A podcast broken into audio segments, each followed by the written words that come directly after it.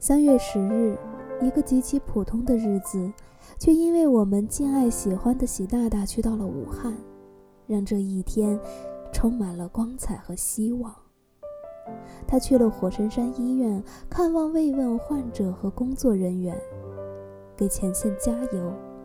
也去到了东湖新城社区，亲切地询问物资情况，跟每家每户的人民群众挥手，对他们说：“你们辛苦了。”看着他慈祥的面容，听他掷地有声地说：“武汉必胜，湖北必胜，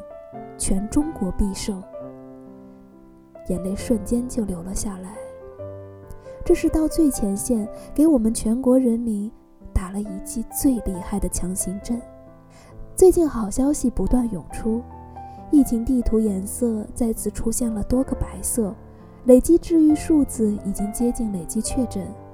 几个地区连续几天都没有出现新增，方舱医院关舱，这一切都象征我们离胜利越来越近了。我们相信，没有一个冬天是不可逾越的，也没有一个春天是不会到来的。我们在此静候樱花美丽的盛开。